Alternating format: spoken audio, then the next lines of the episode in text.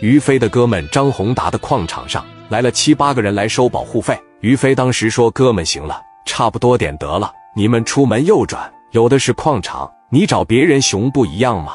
对面这伙人说：“都让咱们熊完了，你们这是最后一家了。而且我听说张老板这两年可挣了几千万了，我要个二十万不多吧？知道我一直没有霍霍你，因为什么吗？我就是为了等你挣钱了，到时候有我一份。你要是创业阶段，我就三天两头过来折腾你。你能干这么大吗？你得知道感恩呐！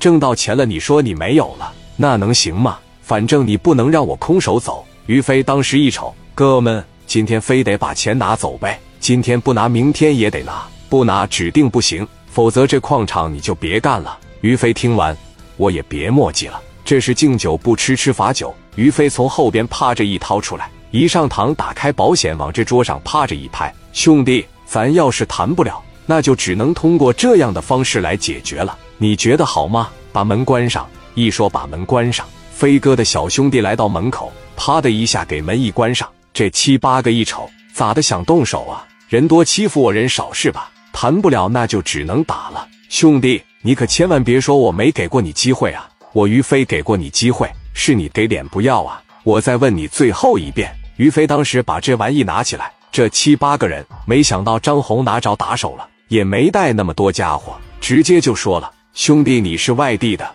最好别在唐山闹事。唐山这个地方水可深，别整不好淹死你。”你知道吗？于飞听完说：“行了，我已经给你两次机会了，该说的我也说了。你要是这逼样的话，我就得打你了。你吹牛逼吧，你动我一下试试。”于飞抬起家伙朝这小子腿上咣就一枪，那小子还没反应过来，趴着一捂腿肚子。紧接着那七八个一站起来，飞哥抬枪，哐哐这两枪给削倒两三个。五十四打的啪啪直冒火星子，两下给这俩哥们全干肩膀上了。紧接着于飞一瞅，谁动他一下，谁动我崩了他，跟他谁收保护费来了。我在青岛就是玩这个的，我才没管你要保护费呢。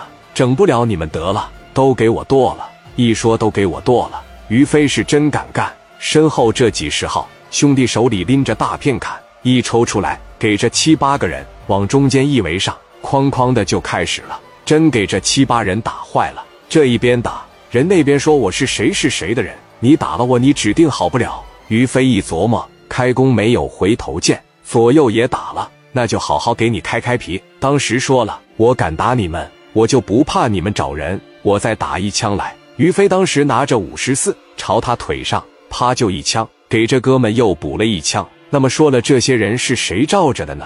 正是当年唐山古冶区。大名鼎鼎郑彩虹的人，郑彩虹这哥们当时相当牛逼了。这哥们是做矿场物流的，手底下养着百八十辆翻斗车，主要是给矿场拉矿挣钱。挨揍那哥们当时就说了：“我们是彩虹哥的人，你打了我，红哥肯定得找你。”张宏达这个盛达矿场是自带物流，他没有用郑彩虹的车，彩虹一直也憋着气，所以才派了一帮小兄弟过来收保护费啊。于飞打完人，直接就说了。我敢打你呀！